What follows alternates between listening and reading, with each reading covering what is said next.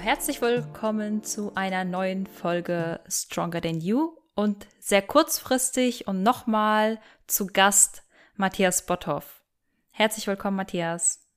Ja, vielen Dank für die erneute Einladung. Scheint ja offensichtlich doch so zu sein, dass sich drei Personen unseren letzten Podcast angehört haben, bei dem ich bei euch zu Gast war. Nee, Spaß beiseite. Ähm, ja, coole Sache, dass das so gut angekommen ist. Ähm, macht mich ja fast etwas verlegen. Ja, tatsächlich ist es wirklich sehr gut angekommen. Deine Folge zählt jetzt zu einen unserer Top-Folgen. Und ähm, es sind super viele Fragen auch reingekommen. Und deswegen habe ich dir auch noch mal kurzfristig geschrieben, ob du nicht Lust auf ein QA hättest. Und ähm, ja, wir haben uns da so die Favorites rausgesucht und da wollte ich jetzt einfach mit dir dann einsteigen. Ich bin gespannt, was du dir so an Fragen da ausgesucht hast. Hoffentlich so richtig miese Fragen unter die Gürtellinie. Nein, ich bin, ich bin, ich bin gespannt, weil ähm, habe natürlich mit so einer Resonanz jetzt nicht gerechnet. Es war ja eigentlich ja ein relativ normaler Podcast. Wir haben über das eine oder andere ganz entspannt gesprochen. Umso schöner, dass das gut angekommen ist und ähm, ja, deswegen freue ich mich auch auf die Fragen, die du vorbereitet hast. Ich bin auch neugierig, für was die Leute sich so interessieren und was da an Fragen ähm, zusammengekommen ist. Ja, sehr, sehr gut. Ja, die Folge war einfach sehr gut. Du warst sehr ehrlich und ausführlich und das kam echt richtig gut an. Ähm, also, Matthias, du hast ja dein eigenes Fitnessstudio und du coachst ja auch schon jahrelang. Du verbindest das Bodybuilding äh, mit dem Kampfsport, was dich ja besonders interessant macht. Und vielleicht kannst du ganz kurz nochmal sagen, wie viele Jahre du jetzt schon selber coachst. Also mein Fitnessstudio habe ich ja mittlerweile schon seit 23 Jahren. Das heißt, vom Tag eins an, wo ich das Fitnessstudio habe, habe ich ja schon Menschen betreut, gecoacht. Das war natürlich früher alles noch ein bisschen, wie sagt man, stief, stiefmütterlich, sagt man das so. Da hat ja, man natürlich ja. noch nicht online gearbeitet, man hat noch nicht mit Apps gearbeitet, man hat sich wirklich noch hingesetzt und hat Trainings- und Ernährungspläne von Hand geschrieben. Mittlerweile ist es ja alles sehr, sehr fortgeschritten. Die meisten Coaches, so wie ich auch, die arbeiten schon mit viel Technik, mit verschiedenen Apps, so dass du in Kontakt stehst mit deinen Klienten über das Handy, dass da getrackt und gerechnet wird und gemacht wird. Also da hat sich über die letzten Jahre wirklich viel getan. Und auch bevor ich das Fitnessstudio hatte, habe ich schon als Trainer gearbeitet, allerdings im Kampfsportbereich. Kann man natürlich jetzt nicht vergleichen mit dem Coaching, wie das heutzutage ist. Aber meine Trainerkarriere, die geht schon viele Jahre zurück. Und ja, mittlerweile bin ich auch so ein bisschen weg vom Wettkampfsport. Das heißt, früher war es so, dass ein Großteil meiner Klienten aus Wettkampfathleten bestanden hat. Mittlerweile ist das gekippt. Mittlerweile habe ich mehr Freizeit- und Hobbysportler. Der Kreis der Wettkampfathleten ist ein bisschen kleiner geworden, weil man muss natürlich ehrlich sein, so ein, so ein Wettkampfathlet, der nimmt dich schon sehr, sehr stark in Anspruch. Das ist mit sehr, sehr viel Zeit verbunden. Das ist natürlich dann auch immer mit, ja, mit gewissen Themen verbunden, wo es dann auch immer schwieriger wird, mit den Klienten zu sprechen. Gerade jetzt beim Wettkampf Bodybuilding, wenn du in die Klassen kommst, wo die Athleten halt sehr viel Muskulatur haben. Da wird halt auch mit Medikamenten gearbeitet. Und da musst du dich schon mit anderen Themen noch auseinandersetzen als die, die du allgemein schon hast beim Freizeit- und Hobbysportler. Und so ist es jetzt in den letzten Jahren so gekommen, dass ich weniger Wettkampfathleten gemacht habe und mehr Freizeit- und Hobbysportler betreue und coache. Mhm. Was würdest du sagen, wie gerade dein Verhältnis von den äh, Klienten ist? Also Kampfsport, äh, Kunden, Bodybuilding und Freizeitsportler? Auf, nehmen wir mal eine einfache Zahl, auf zehn Klienten kommen neun Freizeit- und Hobbysportler und ein Wettkampfathlet. Okay. Und du hast gerade gesagt, du hast früher hat man die Pläne noch mit der Hand geschrieben. Wie können wir uns das vorstellen? Wie hast du wie hast du dann die Ernährungspläne ausgerechnet? Wie hast du die Trainingspläne geschrieben? Wie an was hast du dich rangehangelt? Wie sah das so aus?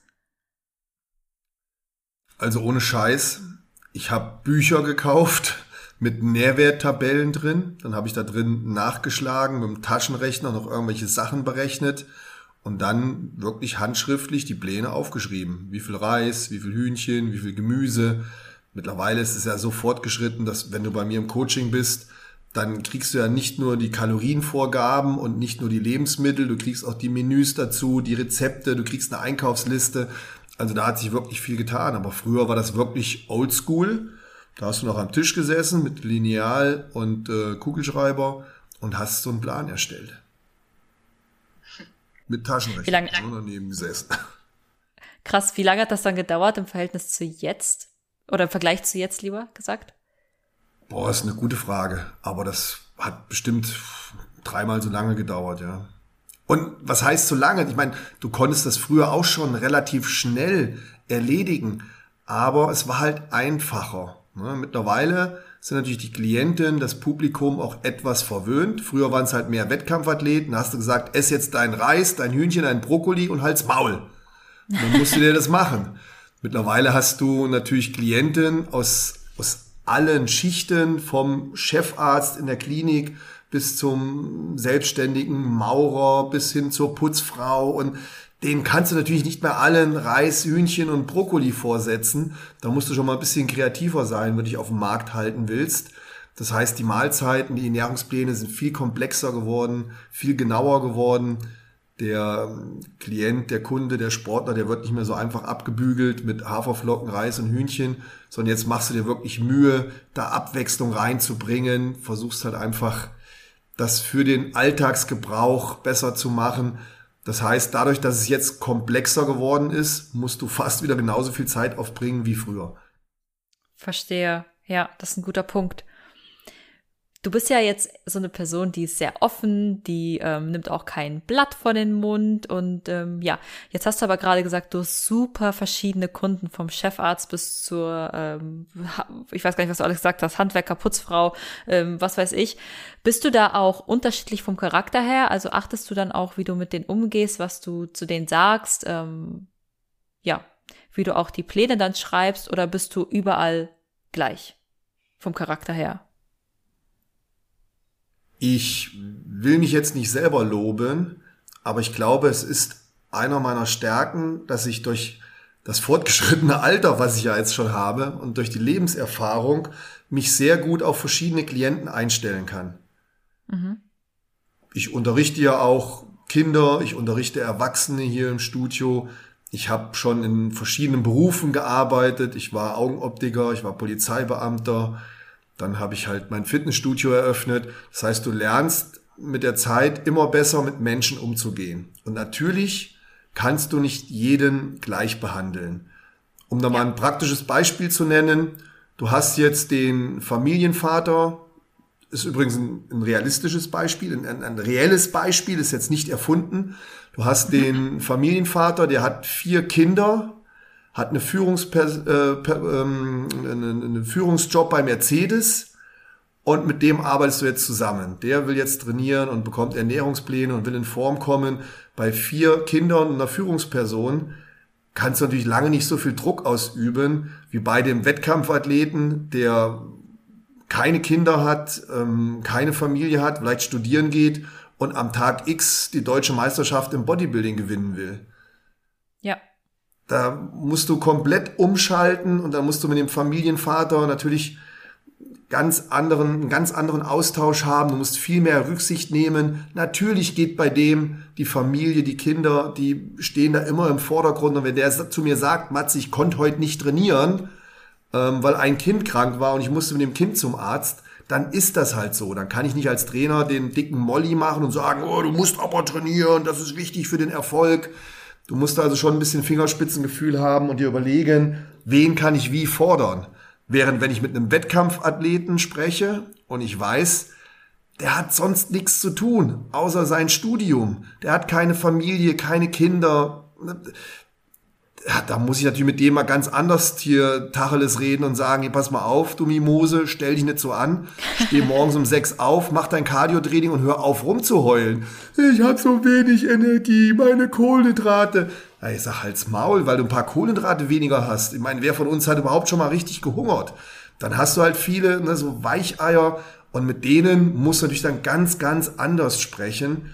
Ähm, ich glaube, das ist ein wertvoller Punkt für einen Trainer oder für einen Coach, dass du die einfach unterschiedlich anpackst, damit du am Ende dann auch Erfolg hast. Und deswegen genau schauen, wen kannst du härter anfassen, wer muss manchmal vielleicht auch mal gelobt werden, getätschelt werden.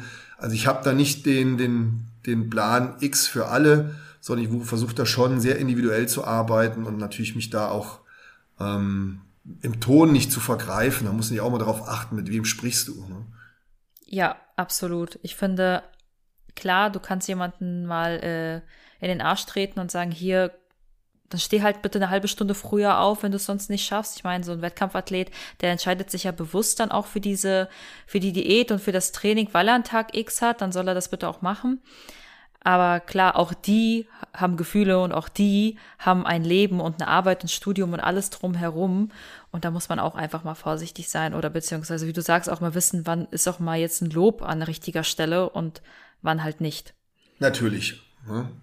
Keine Frage, absolut richtig. Fakt ist, die Menschen sind unterschiedlich und du musst natürlich eine gewisse Menschenkenntnis haben, eine gewisse Erfahrung haben und dann die Menschen auch unterschiedlich behandeln. Und ich glaube, das macht einen, macht einen guten Trainer und einen guten Coach aus, unabhängig davon, ob du jetzt im Kampfsportbereich bist, im Bodybuilding oder ob du normale Klienten hast, die jetzt keinen Wettkampfsport machen. Ja, und du unterrichtest ja auch Kinder. Klar, da musst du ganz anders auf einmal auftreten als bei so einem Erwachsenen oder bei so einem Bodybuilder jetzt. Hast du das Gefühl, die Kinder haben am Anfang etwas Angst oder Respekt ist ja gut, aber hast du das Gefühl, dass die Angst haben vor dir und musst du erstmal das Vertrauen gewinnen oder bist du so jemand, der sehr gut mit Kindern kann und da sofort mit denen auf einer Wellenlänge ist? Ich möchte mal behaupten, ich kann sehr gut mit Kindern. Also vielleicht auch dadurch, dass ich das einfach schon so viele Jahre mache. Aber auch hier bei Kindern ist es komplett unterschiedlich. Du hast Kinder, die sind sehr schüchtern, die kommen auf mich zu und sind etwas verängstigt am Anfang. Das ist natürlich vollkommen normal. Mit der Zeit gewinnst du deren Vertrauen. Und wenn ich dann sehe, heute habe ich ja auch wieder Kindertraining gegeben, was die für, ein, für ein Leuchten in Augen haben, wenn die mich sehen und wie die sich freuen, ist es was, ist, ja, ist das Schönste, was es gibt auf der Welt, ne? mit, mit Kindern zusammenzuarbeiten, dann auch noch damit Erfolg zu haben und zu sehen, was du da für eine Liebe zurückbekommst, das ist unglaublich. Und ja klar, jedes Kind ist unterschiedlich, so wie wir Erwachsenen auch unterschiedlich sind. Und da brauchen wir vielleicht nochmal etwas mehr Fingerspitzengefühl, um solche Kinder zu trainieren, zu unterrichten, denen was beizubringen. Aber das sind, glaube ich, auch alles Dinge, die man lernen kann, wo man Erfahrung braucht. Und das bringe ich halt mit. Und ich habe mich da auch Step by Step reingearbeitet und über die Jahre funktioniert das irgendwie. Mhm. Voll interessant. Wie, wie machst du das denn mit deinem eigenen Kind und auch deine Frau? Wie seid ihr da aufgebaut, was Sport und Ernährung angeht? Was gibst du deinem Kind weiter? Ich gebe selbstverständlich meinem Kind weiter das, was ich lebe.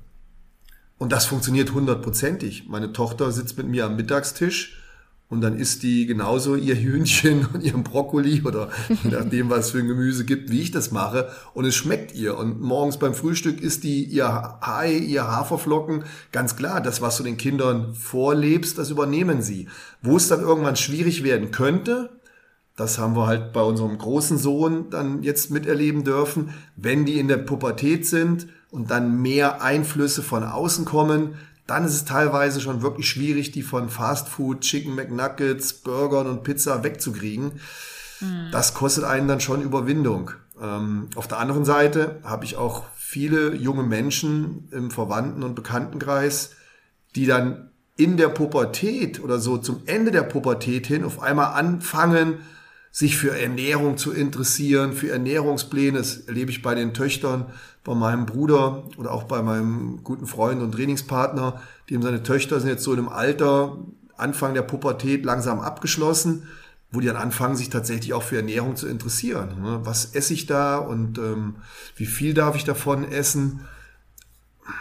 Aber zu 100 Prozent hat man es natürlich nie in der Hand. Aber bei unserer Tochter ist es super und genauso ist es auch mit dem Sport gekommen. Meine Tochter ist jetzt dreieinhalb. Die ist von selbst auf mich zugekommen und hat gesagt, Papa, wann trainieren die Kleinen? Ich sage, ja, die sind äh, Montag wieder dran. Ja, Papa, ich will mit. Ich will auch ins Kindertraining. Ich denke, wow, funktioniert ja super. Und jetzt muss ich die immer mitnehmen. Jetzt ist die immer im Kindertraining und macht mit. Ja, super. Was, was willst du mehr, wenn du, wenn du, ohne dass du etwas machen musst, die Interessen deines Kindes dafür wecken kannst? Weil natürlich wäre das ja mein Wunsch gewesen, dass sie da irgendwann mal mitmacht und ich ihr Kampfsportunterricht verpassen kann und all diese Dinge. Nur ist es natürlich falsch, ein Kind dahin zu drängen oder zu zwingen. Deswegen bin ich happy, dass sie von alleine auf die Idee kommt und da unbedingt mitmachen möchte. Ja, ich habe dich das, glaube ich, schon in der letzten Folge gefragt, wie du zu dem Thema stehst, äh, Bodybuilding und deine Tochter irgendwann mal. Begeistert mich jetzt nicht wirklich. Also, wenn es jetzt ans Frauen-Bodybuilding geht, wäre ich nicht begeistert. Bikini-Klasse, wenn sie das unbedingt wollte, könnte ich mich noch damit anfreunden. Aber alles, wo jetzt sehr viele Muskeln verlangt werden, boah, meine Begeisterung wäre gering. Aber nichtsdestotrotz würde ich natürlich als Vater meine Tochter immer in allem unterstützen, was sie machen möchte. Auch mein Vater war nicht begeistert davon, als ich gesagt habe, ich mache jetzt Bodybuilding. Mhm. Da hat er mir gesagt, was willst du mit dem Scheiß? Das ist doch kein richtiger Sport. Ja, Papa, ja. so kann man das jetzt auch nicht sehen. Und jetzt mach aber mal wieder richtig Sport. Ja, der war es halt gewohnt, dass ich im Boxring stand und mich mit anderen geprügelt habe. Das war für den halt richtiger Sport. Aber Bodybuilding, da im Slip auf der Bühne stehen und eingeölt die Muskeln anspannen, das war für meinen Papa kein Sport. Und dann hat er allen Ernstes zu mir gesagt, das ist doch kein richtiger Sport. Das willst du jetzt nicht immer machen, oder? Also er fand es nicht toll, aber trotzdem hat er mich natürlich unterstützt und ist auch zu meinen Bodybuilding-Wettkämpfen gefahren und ist auf die FIBO gefahren und Ehrlich? Ja, ja, ja, ja. Das ist, ist ja auch cool. mit nach Las Vegas geflogen, obwohl er Flugangst hat ohne Ende und meine Mutter genauso. Wow. Aber sie sind mit zu den Wettkämpfen geflogen, auch ins Ausland und wie gesagt, haben sich sogar die FIBO angetan. Ähm, also da habe ich wirklich ganz, ganz tolle Eltern, beziehungsweise Eltern gehabt. Mein Vater ist leider früh verstorben an Krebs. Ähm, meine Mutter lebt noch. Aber beide haben mich immer in dem, was ich getan habe, unterstützt, auch wenn es ihnen nicht immer lieb war. Und glaubt man nicht, dass meine Mutter davon begeistert ist, dass ich irgendwelche Medikamente zum Muskelaufbau genommen habe. Ja, das glaube ich dir sofort. Würdest du dir wünschen, dass wenn deine Tochter mit dem Bodybuilding anfängt, also ich sage mal Bodybuilding, aber lass, bleiben wir mal vielleicht in der Bikini-Klasse oder so, dass sie das auf naturaler Ebene macht? Natürlich, absolut. Ich meine, da müssen wir gar nicht drüber diskutieren. Steroide sind einfach gefährlich. Ne? Das darf man auch nicht verharmlosen. Ähm, und natürlich würde ich alles versuchen, meine Tochter davon abzubringen. Da bin ich ehrlich. Mhm. Aber wenn sie das dann ja. am Ende macht, weil sie sich dafür entschieden hat, was willst du als Vater machen? Ja, ich meine, ja. deine Tochter fängt vielleicht irgendwann an zu rauchen oder nimmt die Pille oder fängt an Alkohol zu trinken oder kifft. Wie lange hast du Gewalt darüber, über das Leben deiner Kinder zu bestimmen? Und ab wann musst du deinen Kindern den Freiraum geben, dass sie über ihr Leben selbst bestimmen, so wie ich das irgendwann auch gemacht habe. Natürlich werde ich versuchen, mit, mit Worten ähm, zu argumentieren, dass sie das eine oder das andere nicht macht. Aber am Ende des Tages hat man es irgendwann als Vater oder als Mutter nicht mehr in der Hand. Und dann muss man ja. seinen Kindern den Freiraum geben. Du kannst zumindest hier bei dem Thema, bist du der Experte und kannst zumindest, sollte sie sich für den Weg entscheiden, unterstützen, beziehungsweise sagen, in welchem Maß es, ja, das, ich weiß gar nicht, ob ich sagen kann, in welchem Maß das richtig ist oder noch gesund ist, aber du kannst trotzdem so ein bisschen die Zügel in der Hand halten. Ja, über richtig oder falsch kann man natürlich immer lange diskutieren und gerade das Steroid-Thema ist puh, ein heißes Eisen. Letztendlich mhm. sollte man da generell die Finger von lassen. Aber wenn sich jemand aus Wettkampfgründen doch dafür entscheidet, Medikamente zur Leistungsunterstützung zu nehmen, dann kann man auch dies mit Sinn und Verstand machen. Ich, ich laber ja nicht jedem ins Gewissen, wenn der Alkohol trinkt. Aber auch beim Alkohol, dann sind wir uns ja einig, dass das ein Gift ist, ein Zellgift. Das ist wissenschaftlich erwiesen, das weiß mittlerweile jeder. Aber auch da kann man ja auch noch einen vernünftigen Umgang mit pflegen. Man muss sich ja nicht jedes Wochenende dumm und dusselig saufen. Ja, richtig. Wenn man dann schon Medikamente nimmt zum Muskelaufbau, Steroide oder Stoff oder wie man es auch immer nennen möchte, dann sollte man auch das mit möglichst viel Sinn und Verstand machen, dass man da halbwegs gut aus der Sache rauskommt. Ich glaube, so ist mhm. es mit vielen Dingen, die wir tun. Ne? Auch, auch wenn wir jetzt über, über Marihuana reden, über das Kiffen, das soll ja jetzt auch legalisiert werden in Deutschland, ist für mich nie in Frage gekommen. Ich habe das noch nie probiert. Ich habe auch noch nie geraucht. Ich habe noch nicht mal an einer Zigarette gezogen. Wow, beeindruckend. Nein, noch nicht mal probiert. Ich, ich war auch noch nie so richtig besoffen. Also ähm, alles Dinge, von denen ich die Finger von gelassen habe. Aber nichtsdestotrotz kann ich natürlich Menschen respektieren und verstehen, die das machen. Nur würde ich auch da immer daran appellieren, wenn ihr dann solche Sachen macht, versucht da mit Sinn und Verstand dran zu gehen, weil ganz klar, jedes Medikament, jede Droge hat seine Nebenwirkungen und kann natürlich auch nochmal in einem ganz anderen Grad missbraucht werden. Und da brauchen wir, glaube ich, nicht drüber zu diskutieren. So ist es bei Steroiden, so ist es bei Zigaretten, bei Alkohol und vielleicht auch bei vielen anderen Dingen. Ne? Es ist auch nicht gesund, wenn ich immer fetter werde und trotzdem mir die Sahnetorte reinhaue und dann bist du im Familien- und Bekanntenkreis, sitzt da am Tisch und die Tante hat schon Diabetes und einen dicken Bauch und nimmt schon ähm, so eine kleine äh, Schachtel voll Tabletten, aber da wird dann noch ein Stück Torte gegessen und noch ein Stück. Und dann sagst du, Tantchen, äh, ist ja aber viel. Ach egal, ich habe ja mein Insulin dabei und dann wird nochmal das Insulin gespritzt und noch ein Tablettchen genommen und noch ein Stück Sahnetorte. Das ist ja genauso bescheuert. Hm? Absolut, absolut. Und das ist total der wichtige Punkt, dass man nicht immer nur auf die äh, verrückten Bodybuilder schaut, die sich ihr Essen abwiegen und ähm, die nach Plan essen und so, sondern auch mal in die andere Richtung zu schauen. Wir werden immer als, ähm, ja, komisch angesehen, egal, egal ob ich es, ob es jetzt auf der Arbeit ist, egal ob es jetzt zum Beispiel im Zug ist, wenn ich da meinen Essen kurz abwiege oder sowas und die Blicke bekomme. Aber neben mir sitzt einer, der schon, äh, keine Ahnung, den dritten Gin Tonic trinkt und vor mir sitzt ähm, die Tante Emma, die du gerade beschrieben hast, die das dritte weiße Brötchen isst und hinter mir sitzt jemand, der zwei Tüten Chips oder so isst und dann denke ich mir so, und ich werde aber komisch angeschaut. Ja, wir Bodybuilder müssen damit leben. Da können natürlich auch viele lustige Geschichten dir erzählen. Aber wollen jetzt, glaube ich, nicht zu weit abschweifen vom Thema. Nee. Wie gesagt, wir wollen, wir wollen das, das Steroid-Thema nicht, nicht positiv reden. Das dürfen wir nicht.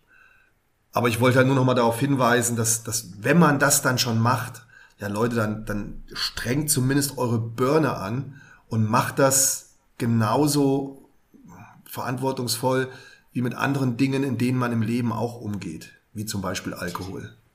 Das war tatsächlich einer der Fragen, ob es dein Eindruck ist, dass heutzutage ähm, auch zu offen über das Thema Steroide bzw. leistungssteigende Mittel im Bodybuilding oder im Sport einfach gesprochen wird und ob es zu leichtfertig benutzt wird? Ich glaube schon, dass wir da ein Problem haben. Ich glaube, diejenigen, die Steroide genutzt haben, waren früher wirklich doch eher Wettkampfathleten. Wenn du in die Fitnessstudios gegangen bist, dann war das halt so eine eingeschworene Gruppe von, von verrückten Bodybuildern, die mit Stirnband und bunten Hosen ihre Gewichte gestemmt haben.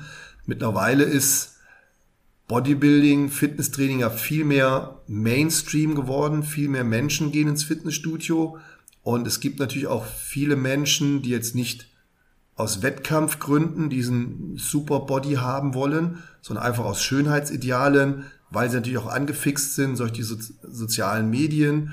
Und das verführt schon ein bisschen dazu. Und ich denke, dass wir mittlerweile mehr Menschen haben, die diese Sachen gebrauchen, als das früher mal war in der Bodybuilding-Zeit.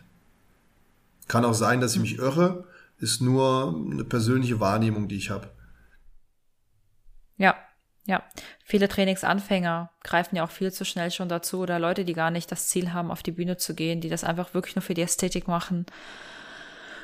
Und das ist natürlich, ähm, ja, muss jeder selbst für sich entscheiden. Aber ich denke, ähm, ich persönlich, meine Meinung ähm, ist, dass das, ja, viel zu leichtfertig äh, genommen wird alles und viel zu sehr auf die leichte Schulter genommen wird. Ja, das befürchte ich auch. Also ich bin schon öfter mal erschrocken, wenn ich dann junge Menschen hier bei mir im Fitnessstudio habe und dann so mitbekomme, was die an, an Medikamenten alles nehmen. Puh. Und ich dann sehe, wie sie im Gegensatz dazu aussehen. Einfach nur verbaut. Ja, teilweise ohne Muskeln. Ja, und dann erzählen die mir, wie viel sie nehmen. Ui, und dann hast du so wenig Muskeln, da läuft aber irgendwas verkehrt. Und dann gucken die mich an und ich habe mehr Muskeln gehabt, dann gehen die ja gleich davon aus, oh, wenn ich jetzt immer noch so wenig Muskeln habe mit dem, was ich nehme, dann muss der damals viel, viel mehr gemacht haben. Dann nehme ich jetzt ja auch mal viel, viel mehr. Und dann sehen sie am Ende doch trotzdem aus wie ein Hautständer. Also da läuft dann schon einiges verkehrt. Aber ja, was willst du machen? Das ist halt die Entwicklung. Ich glaube auch, dass mittlerweile man viel leichter an diese ganzen Medikamente kommt. Über das Internet lassen sich solche Dinge einfach beziehen. Ähm, mhm. Man hat auch viel, also das muss man den Leuten ja auch lassen. Das ist ja Wahnsinn, was die schon darüber wissen. Als ich damals meine ersten Tabletten genommen habe, da war ich ja echt blöd. Ich wusste ja nichts über den Scheiß. Ich musste mir dann ein Buch kaufen oder ähm, hatte, hatte aus dem Bekanntenkreis dann mal das eine oder andere erzählt bekommen im Fitnessstudio, aber du hattest doch nicht die Möglichkeit, das zu googeln. Mittlerweile, wenn ich mich mit den Jungs unterhalte, die sind 17, 18, 19 Jahre alt, da denkst du, die haben alle Chemie studiert. Und so was die alles wissen, boah, da bin ich manchmal schon echt platt. Respekt. Ja. Weil das Internet gibt natürlich alle möglichen Informationen und dann nutzen die Medikamente, von denen ich früher gar nicht einen Namen gewusst habe. Da, da musste ich erst fünf, sechs Jahre im, im Bodybuilding-Wettkampf drin sein, bis ich dann irgendwann mal den Namen von dem Medikament gehört habe und dachte, oh, das gibt's auch noch. Also mittlerweile ist es natürlich sehr einfach an Informationen dran zu kommen und dementsprechend nutzt man dann auch das eine oder andere vielleicht wesentlich schneller. Ja, ja. Also ich nehme mich da komplett außen vor. Also ich kenne mich da wirklich gar nicht aus und weiß auch gar nicht, was man da nimmt, wie viel man da nimmt, was man nehmen kann, damit die Haut nicht so explodiert, damit die Haare nicht ausfallen. Also da gibt's ja wirklich, das ist ja eine Studie für sich. Es ist ein sehr, sehr komplexes Thema und allein damit könntest du ja mehrere Podcasts füllen. Ähm, Pro und ja. Contra und ähm, Nebenwirkungen und was wird alles gemacht und welchen Einfluss hat das auf auf dich als Mensch und was haben die sozialen Medien für uns auf einen Einfluss. Und wenn du jetzt mal schaust, aktuell sind ja diese Fettwegspritzen, die, die werden ja in Medien hoch und runter gejubelt. Äh, Wahnsinn. Also kann man nur mit dem Kopf schütteln. Ne? Spritzt dir doch ein Medikament, damit kriegst du dein Fett weg. Ah, ich, ich, bin, ich bin erschüttert, wie leichtsinnig da solche Sachen genutzt werden. Ja, die Welt wird immer verrückter und die Leute wollen es immer einfacher haben und schneller haben und man denkt nur noch an das Hier und Jetzt und ja, an die ganzen positiven Effekte, die solche Rauschmittel oder die irgendwelche Spritzen und Medikamente haben für den kurzen Moment. Aber was langfristig dann mit einem passiert, daran denkt leider gar keiner. Also ich habe es gerade heute Vormittag wieder in Nachrichten gesehen. Da wurde halt darüber gesprochen, dass diese neue Fettwegspritze jetzt auch hier auf dem deutschen Markt erhältlich ist und vom Arzt verschrieben werden kann, da kostet so eine Monatsdosierung 300 Euro. Mhm. Nun gut, wenn du Glück hast und du bist extrem übergewichtig, adipös, bekommst du das von der Krankenkasse, 300 Euro im Monat. Dafür spritzt du dir da subkutan ein Medikament, was dazu führt, dass du weniger Appetit hast. Durch weniger Appetit wirst du natürlich weniger essen und dann hat man die Hoffnung, dass man abnimmt. Die Menge, die man da abnimmt, ist jetzt nicht exorbitant hoch, hängt natürlich dann auch davon ab, wie stark dein Hunger unterdrückt wird. Nur das Kuriose ist ja, wir geben hier 300 Euro aus für ein Medikament. Und die meisten werden das auf Privatrezept bekommen. Die wenigsten werden das verschrieben bekommen vom Arzt. Und in den USA ist der Markt ja schon so ziemlich leer gekauft, hat man jetzt schon vermeldet. Jetzt zahlst du 300 Euro für ein Medikament, wo du ein, zwei, drei Kilo im Monat abnimmst, wenn du Glück hast. Wenn du jetzt im Umkehrschluss guckst, was bei mir ein Coaching kostet, Da liegst du so im Schnitt im Monat bei 180 Euro. 170, 180 Euro. Das heißt wesentlich günstiger als diese Fettwegspritze. Und vom mhm. Prinzip her, wenn du dich an das hältst, was ich dir sage, habe ich garantiert das gleiche gute Ergebnis wie diese Fettwegspritze. Du musst kein Medikament nehmen, was Nebenwirkungen hat. Du hast einen langfristigeren Effekt dadurch, weil ich dir erzähle, wie du zu essen hast. Bei der Fettwegspritze, die nimmst du in dem Monat oder im nächsten Monat oder im darauffolgenden Monat. Da wird dein Hunger unterdrückt. Aber was passiert dann, wenn die Fettwegspritze nicht mehr injiziert wird? Dann steigt ja. dein Appetit natürlich wieder an. Du hast nichts dazugelernt, du frisst genauso wie vorher, du hast dein Essverhalten nicht geändert, du hast wahrscheinlich deine körperliche Aktivität nicht geändert und das alles für 300 Euro im Monat. Und jetzt überleg dir mal, was du an die Hand bekommst durch mein Coaching. Das Coaching ja. hat am Ende des Tages nur einen einzigen Haken. Du musst selber deinen Arsch hochbekommen und musst verschiedene Sachen einfach umsetzen. Du kannst dir nicht einfach eine Nadel setzen, dir das Medikament spritzen, sondern du musst dein Essen vorbereiten, du musst dich gesund ernähren, du musst Sport treiben. Und was meinst du, was besser funktionieren wird, wer mehr Geld verdienen wird? Die Pharmaindustrie, die für 300 Euro diese Spritze im Monat verkauft oder ich? Nein, weil der ja. Mensch einfach so ist, dass er den bequemen Weg geht. Und ich, ich, ich kann es nicht verstehen, dass so ein Kram dann ausverkauft wird. Boah, Wahnsinn. Das Einzige, wo man vielleicht noch argumentieren könnte, in meinen Augen wäre, wenn man jetzt sagt, das wäre so ein Startschuss, ne? dass der Hunger unterdrückt wird, dass es dir dann leichter fällt, Sport zu machen, dass du so die ersten Kilo abgenommen hast. Ähm, oder wenn du halt wirklich so extrem adipös bist, dass du mehr oder weniger schon bettlägerig bist. Gibt ja diese Menschen mit 200 mhm. Kilo plus oder so. Ne? Da wird es natürlich irgendwann dann schwierig. Da könnte ich mir vorstellen, hat das zumindest so ein, so ein Einstiegseffekt, um die ersten Kilo wegzubekommen. Aber alles andere ist doch, also was wird den Leuten da verkauft? Ey, da kann ich nur mal, also fällt es mir schwer, da an mich zu halten. Da würde ich am liebsten schimpfen wie ein Roschpatz. Die Menschen ja. wollen verarscht werden. Ja, ja, absolut, absolut. Und dann Total. sagen die noch in Nachrichten, ja, das Medikament hat sich so gut verkauft, weil Leute wie Elon Musk und Kim Kardashian das nehmen. Ja.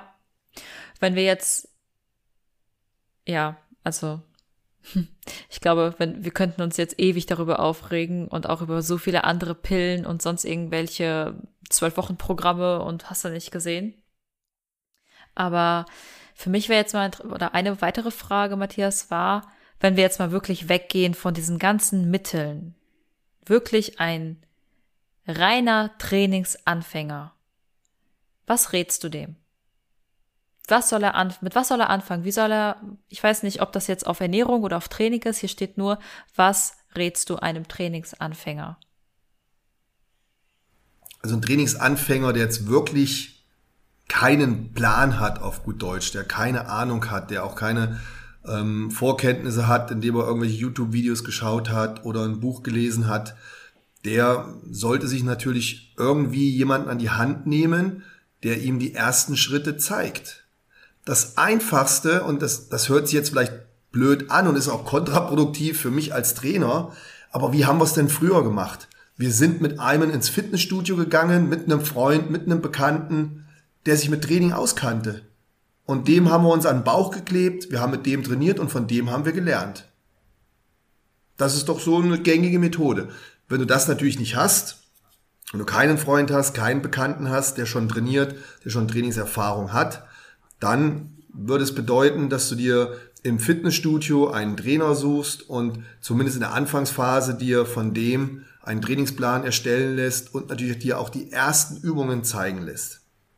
Das wäre so das einfache Vorgehen. Und wenn du es von Anfang an perfekt machen möchtest, dann würde ich halt das Geld auch investieren für einen Coach, für einen Trainer, denn das ist auf alle Fälle gut investiertes Geld.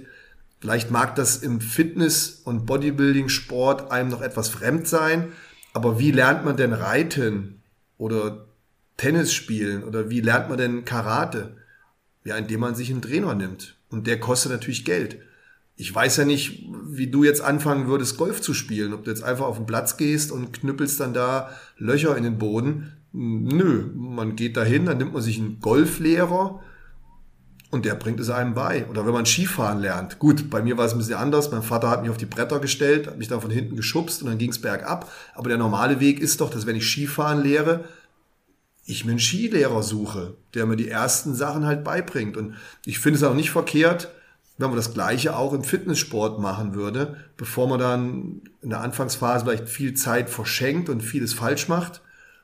Warum nicht am Anfang schon einen Coach, einen Fitnesstrainer nehmen und ähm, mit dem seiner Hilfe sich dann von Anfang an ein gutes Fundament aufzubauen. Und da kann schon einiges passieren, wenn man so fünf, sechs Monate ein Coaching macht. Ich glaube, dann hat man schon die ersten grundlegenden Dinge gelernt und kann danach auch selber sein Training gestalten aber das ist auf alle Fälle gut investiertes Geld. Und ansonsten die etwas softere Methode, geht in ein Fitnessstudio, lasst euch dort einen Plan erstellen, lasst euch in die Geräte einweisen, fangt da mit dem Training an, schaut vielleicht mal auf den einen oder anderen YouTube-Kanal oder macht es so, wie ich das früher gemacht habe, kauft euch mal ein Buch, auch lesen schadet nicht, auch da kann man sich hervorragend weiterbilden, es muss nicht immer das Internet sein. Und so habe ich es ja auch gelernt. Ja, das wäre jetzt auch meine Frage, wenn wir jetzt davon ausgehen, okay, guck mal, das ist jetzt jemand, der geht vielleicht in ein Premium-Fitnessstudio, wo auch immer ein Trainer da ist.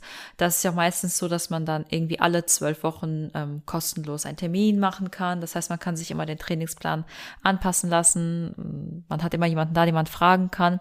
Aber jetzt ja noch das große Thema Ernährung. Was würdest du jemanden raten, komplett anfangen zu tracken, Süßigkeiten komplett weg oder würdest du softer in die ganze Sache reingehen? Was machst du denn mit deinen, mit, oder mit jemandem, der gerade zu dir kommt, ernährungstechnisch? Thema Ernährung. Auch hier haben wir natürlich ein unheimlich komplexes Themengebiet. Und was wir, glaube ich, berücksichtigen müssen, ist die Individualität eines jeden Menschen. Also man kann nicht pauschal sagen, das ist für den einen gut, das ist für den anderen gut. Ich will da auch keinem in seine Lebensgewohnheiten reinreden. Aber mhm. schaut man sich die breite Masse von Menschen an, so ist eine ganz normale, ausgewogene Ernährung für die meisten das Beste. Also es muss keine Low Carb oder, oder vegan sein oder sonst irgendwas, sondern eine einfache, gesunde Mischkost.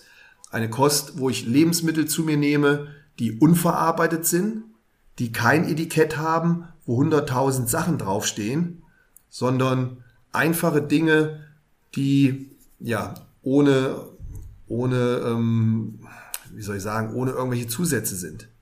Um dann ein mhm. Beispiel zu nennen, wenn ich Haferflocken esse, dann habe ich Haferflocken, dann kaufe ich die Haferflocken, da steht Haferflocken drauf. Da ist auch nichts anderes drin. Genauso, wenn ich eine Banane esse. Also all diese Lebensmittel, die natürlich sind, die unverarbeitet sind, die sollten ihren Platz im Speiseplan finden. Und dann hat man eine sportgerechte Ernährung, relativ schnell zusammen. Verarbeitete Lebensmittel wie, wie Pizza, irgendwelche Kuchen, ähm, bestimmte Wurstsorten, da sollte ich halt eher Abstand von halten. Und dann geht's doch ratzfatz. Ne? Ich kann es in wenigen Worten zusammenfassen, wie für mich eine gesunde Ernährung aussieht. Du brauchst eine Eiweißquelle, eine Fettquelle, eine Kohlenhydratquelle. Wenn wir vom Eiweiß reden, dann ist hierfür als Lieferant hervorragend geeignet Fisch, Fleisch, Eier, magere Milchprodukte, auch die ein oder anderen Hülsenfrüchte kann man da gerne mit einbauen. Dann hast du deine Eiweißquellen. Bei Kohlenhydraten die Klassiker, Reis, Kartoffeln, Nudeln, aber auch verschiedene Sachen wie Couscous. Also da gibt es ja viele Sachen in Körnerform, die hervorragend geeignet sind. Natürlich kann man auch mal eine Scheibe Brot essen, dann hat man die Kohlenhydrate abgedeckt. Und dann beim Fett, da sollte man natürlich auch verschiedene Fette zu sich nehmen. Auch tierische Fette sind nicht absolut zu verteufeln. Auch die kann man mal essen. Aber auch gesunde pflanzliche Fette, überhaupt kein Problem. Also aus Nüssen, aus Eiern, aus Fisch, aus Fleisch. Wenn da mal ein bisschen Fett dran ist, ist vollkommen in Ordnung. Alles natürlich in Maßen. Wo man aufpassen sollte, und das hatte ich eben schon, das sind die verarbeiteten Fette. Also Schokolade, Chips, alle diese Transfettsäuren, die sind wirklich böse. Und ansonsten gesunde Fettquellen, man gesundes Öl zu sich nehmen oder ähm, wie eben angesprochen auch schon mal ein Ei oder ein Eigelb, das ist alles überhaupt kein Problem. Und wenn man sich darüber so ein bisschen bewusst wird, welche Lebensmittel da gut oder schlecht für mich sind, dann kann ich da sehr gut mit arbeiten. Und dann habe ich noch Lebensmittel, die unumstritten in jede Ernährung reingehören. Das ist zum einen Gemüse und Salat. Egal welche Ernährungsform du machst, egal mit welchem Ernährungswissenschaftler du sprichst, ob jetzt Low Carb, High Carb, dies oder jenes, Alle sind sich einig, Gemüse, Salat, das gehört in eine gesunde, ausgewogene Ernährung rein. Allein schon wegen der Ballaststoffe, der Vitamine, der Mineralstoffe und so weiter und so fort. Genauso wie eine bestimmte Menge an Obst in jeder Ernährung drin sein sollte. Es gibt doch nichts Besseres oder Gesünderes als ein paar Beeren, unabhängig davon, ob das Erdbeeren, Himbeeren, Johannisbeeren sind oder Stachelbeeren. Aufpassen natürlich bei Gummibären, die fallen ein bisschen raus. Aber ansonsten vom normalen Menschenverstand kriegt man das relativ schnell gelernt, was da gut ist an Ernährung oder nicht. Und wenn du dann mit einem Coach oder einem Trainer zusammenarbeitest, so wie mit mir, nach fünf, sechs Monaten hast du das gelernt und dann kannst du dir selber auch deine eigenen Mahlzeiten zusammenstellen, dann bist du da relativ gut drauf. Also es ist letztendlich gar nicht so schwierig. Und wie stehst du dann zu den ähm, Gelüsten, zu den Süßigkeiten oder auch mal was anderes essen oder dann lieber eher zu den ganzen Chunky Flavor, ähm, Protein-Cookies und Bars? nein, nein, nein, nein, nein, nein, nein, nein. Gönnen, gönnen. Wer sich gesund und ausgewogen ernährt, wer Sport treibt, der muss natürlich auch zwischendurch mal sündigen. Und dann gibt's auch mal ein Stück Kuchen, es gibt auch mal ein Eis, und natürlich kann man auch äh, mal die Pizza essen und den Burger. Das ist überhaupt kein Problem. Das Verhältnis muss natürlich stimmen. Wenn ich natürlich mehr Eis und Kuchen esse, als ich gesunde Nahrung zu mir nehme, dann stimmt das Verhältnis nicht mehr. Bei den meisten Klienten von mir, bei den meisten Sportlern, mit denen ich zusammenarbeite, arbeiten wir da nach der 80-20-Regel. Das heißt, so 80 Prozent Ernährung sollte sauber und sportgerecht sein und 20 Prozent kann man schon mal ein bisschen sündigen.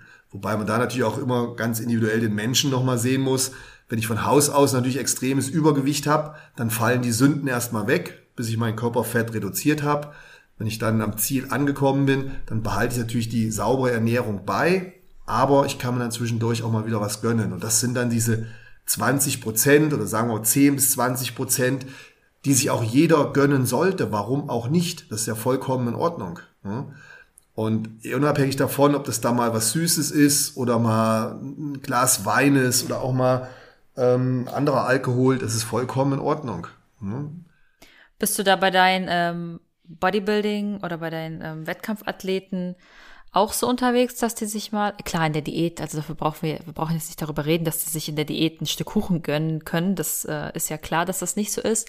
Aber wie stehst du denn da zu diesen ganzen ähm, Flavorpulvern und ähm, ja, irgendwelche Süßigkeiten, Ersatz, äh, Produkte? Meinst du jetzt mal so ein Proteinriegel oder sowas?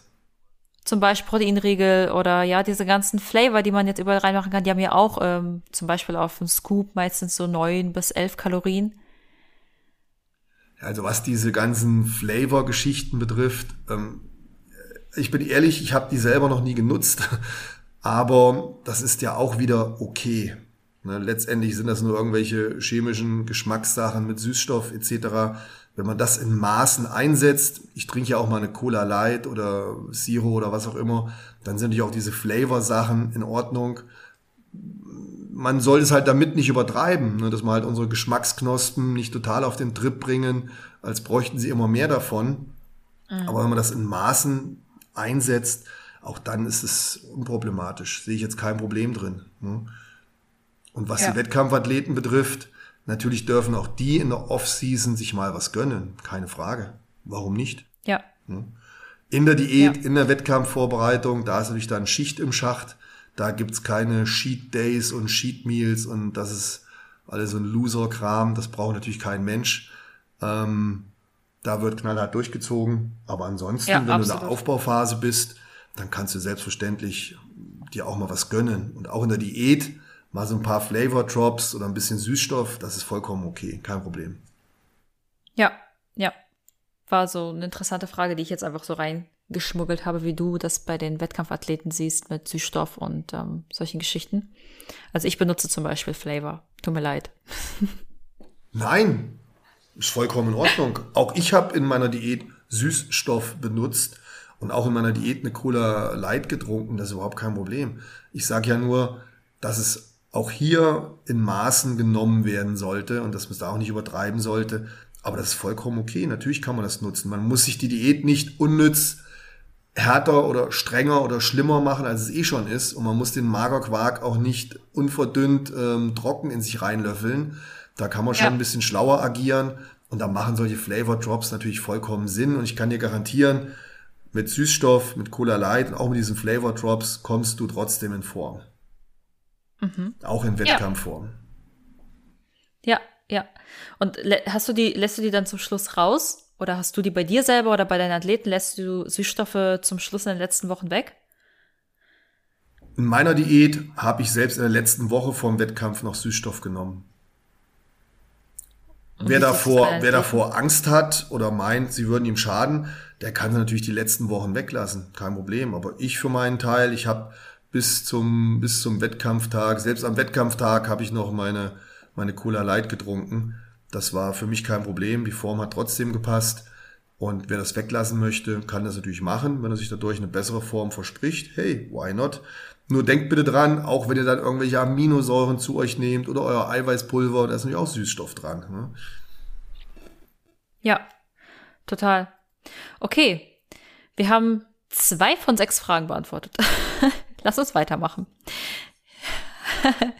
ja, ähm, die nächste Frage und die interessiert mich auch brennend, wie du dein Bodybuilding stets mit dem Kampfsport unter einen Hut bekommen hast oder ja, jetzt noch bekommst, weil du machst ja immer noch Krafttraining. Das ist ganz einfach eine Frage der Zielsetzung. Wenn du das eine oder das andere wettkampfmäßig machen möchtest, musst du dich darauf spezialisieren.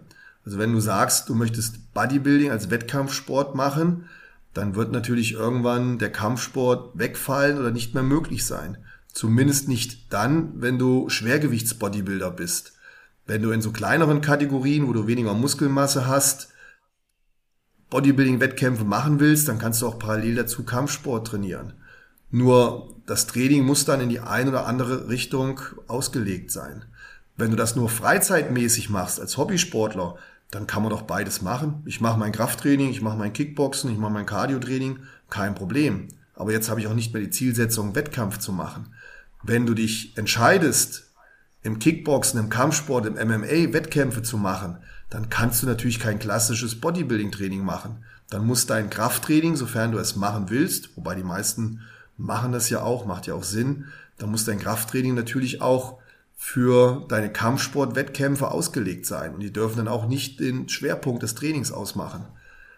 Mhm. Beides miteinander zu kombinieren auf Wettkampfebene wird nicht möglich sein. Da muss man sich schon für eine Sache entscheiden. Hast du das, ähm, hast du den Kampfsport dann komplett weggelassen in deiner Bodybuilding-Zeit? Ich musste das dann irgendwann weglassen. Es war mir dann auch nicht mehr möglich, mit 140 Kilo so ein Kampfsporttraining zu machen. Das Einzige, was ich gemacht habe, war immer meine Kinder unterrichtet und ich konnte auch immer noch so einen Kick vormachen, aber ich wäre natürlich nicht mehr fähig gewesen, mit der Muskelmasse so ein komplettes Kampfsporttraining durchzustehen.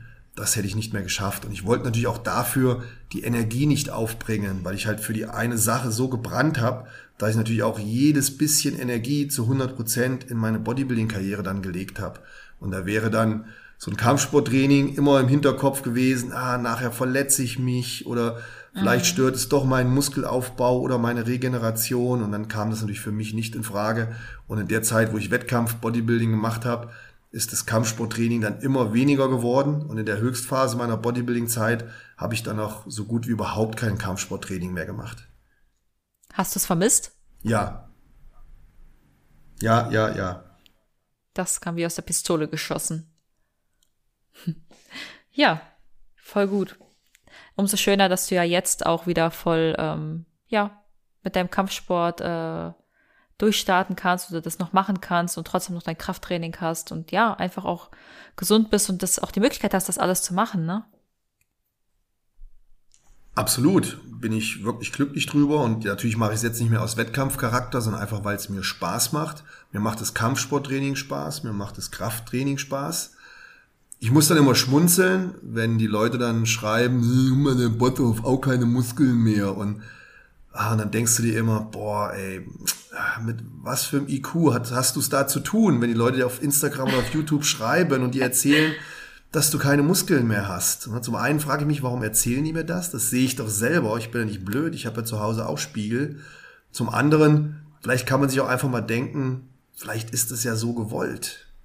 Vielleicht hat er ja aktuell ganz andere Ziele. Und es ist doch auch vollkommen legitim und auch schlau, irgendwann zu sagen, pass mal auf, ich habe sehr intensiv Bodybuilding betrieben, mit allen Dingen, die dazugehören.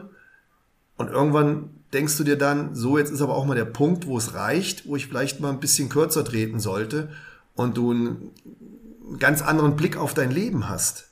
Es wäre doch schlimm, wenn ich jetzt in meinem Alter immer noch daran festhalten würde, wie ich damals ausgesehen habe, noch genauso trainieren würde und mir noch genauso irgendeinen Scheiß in den Körper reinspritzen würde. Ja. Und dann denke ich manchmal, warum schreiben die Menschen sowas? Bin ich der Blöde oder ich, ich verstehe die Menschen nicht. Bitte erklärst du mir, was, was die jetzt von mir wollen. Äh, ja. Äh, guck mal, wie er jetzt ohne Stoff aussieht. Ja, natürlich. Natürlich. Wäre ja auch schlimm, wenn ich jetzt ohne Stoff genauso aussehen würde wie mit Stoff. Da hätte ich ja irgendwo in meinem Leben was falsch gemacht. Natürlich ja, ist doch ja, logisch, richtig. dass wenn du diese Medikamente nicht mehr nimmst, aber ich natürlich auch nicht mehr so trainiere, ich trainiere doch jetzt nicht mehr richtig Bodybuilding, wie ich das früher gemacht habe. Ich ernähre mich auch nicht mehr so. Diese Unmengen an Lebensmittel, die ich in mich reingestopft habe. Das hat sich doch alles verändert und natürlich bin ich auch älter geworden und dann verändert sich auch der Körper. Und dann ähm, bin ich immer wieder überrascht, dass doch wieder Leute das Thema aufgreifen und scheinbar von dir verlangen oder, oder, oder freuen die sich darüber. Ich, ich, es ist für mich unheimlich schwierig nachvollziehbar, was da in den Köpfen der Menschen vorgeht. Ja. Im Alter ja. wird sich einiges verändern und bei wem es das nicht tut, der hat irgendwas falsch gemacht. Wer im Alter seine Ansichten, sein Leben nicht ändert, ähm, ich weiß nicht, ob ja, das, ob das der richtige Weg ist. Ja, ich glaube, bei den meisten oder bei vielen hast du einfach eine Rolle, die du irgendwie erfüllt hast und in deren Köpfen musst du die noch weiter erfüllen und die kommen einfach nicht hinterher oder nicht damit klar, dass das einfach nicht so ist. Die sind auf dem gleichen Stand, wie sie vorher waren und du bist weitergegangen. Du hast dein Leben verändert. Und die stehen immer noch an dem Punkt. Und deswegen kommen sie damit nicht klar. Ja, es sind, es sind viele Faktoren, die dann ähm, dazu führen, dass du natürlich auch nicht mehr so aussiehst wie früher. Ne? Ich, ich bin auch ganz ehrlich, ich trainiere doch nicht mehr so wie früher. Ich, wenn ich mit Markus Rühl unterwegs bin, wir geben ja viele Seminare zusammen, wir sind ein Alter, wir hatten beide Bodybuilding-Karriere, haben jetzt die gleichen Wehwehchen. Dann sitzen wir gemeinsam im Auto, haben lange Autofahrten und da, da sprechen wir übers Leben und wie demütig wir sind für das, was wir erreicht haben und was wir immer noch haben und wie dankbar wir sind. Und